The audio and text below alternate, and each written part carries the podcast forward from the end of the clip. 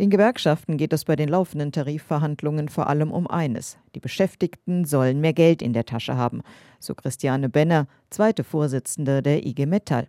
Die Beweggründe sind natürlich die, dass unsere Kolleginnen und Kollegen von der Inflation massiv betroffen sind. Wir haben auch für uns gesagt, wir brauchen auch eine Entgelterhöhung zur Stabilisierung der Kaufkraft. Das muss man ja auch mal sehen. Das Problem, wenn immer mehr Geld für Lebensmittel und für Energie ausgegeben werden muss, wenn Dienstleistungen deutlich teurer werden, dann bleibt für viele Menschen am Ende des Monats kaum noch etwas übrig, um anderweitig zu konsumieren. Bei der Post werden deshalb Tarifsteigerungen von 15 Prozent gefordert. Die Beschäftigten beim Bund und bei den Kommunen sollen nach dem Willen der Gewerkschaft eine Lohnerhöhung von 10,5 Prozent erhalten. Jörg Krämer, der Chefvolkswirt der Commerzbank, sieht diese Entwicklung mit gemischten Gefühlen. Wir hatten das in den 70er Jahren gehabt, Mitte der 70er Jahre. Da hatte der öffentliche Dienst einen sehr, sehr hohen Lohnabschluss gehabt, und zwar oberhalb der Inflationsrate, sodass die Löhne die Inflation weiter nach oben getrieben haben.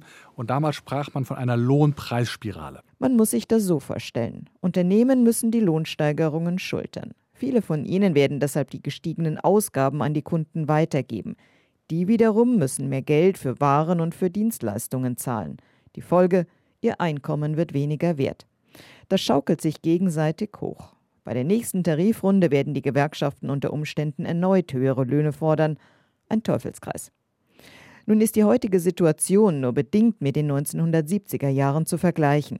Damals haben vor allem die hohen Lohnsteigerungen maßgeblich zur Inflationsentwicklung beigetragen. Heute sind es eher die hohen Energie- und Lebensmittelpreise.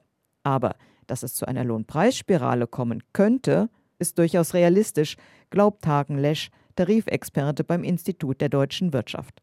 Seiner Meinung nach steht das nur bedingt in Zusammenhang mit den laufenden Tarifverhandlungen. Also jenseits der Tarifpolitik ist natürlich sehr viel lohnpolitischer Druck da. Das hängt aber auch nicht nur mit der Inflation zusammen, sondern natürlich auch mit dem Arbeits- und Fachkräftemangel.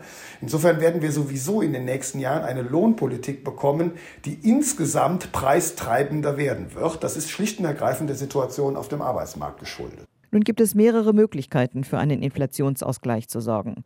Die Tarifpartner können höhere Löhne oder Einmalzahlungen aushandeln.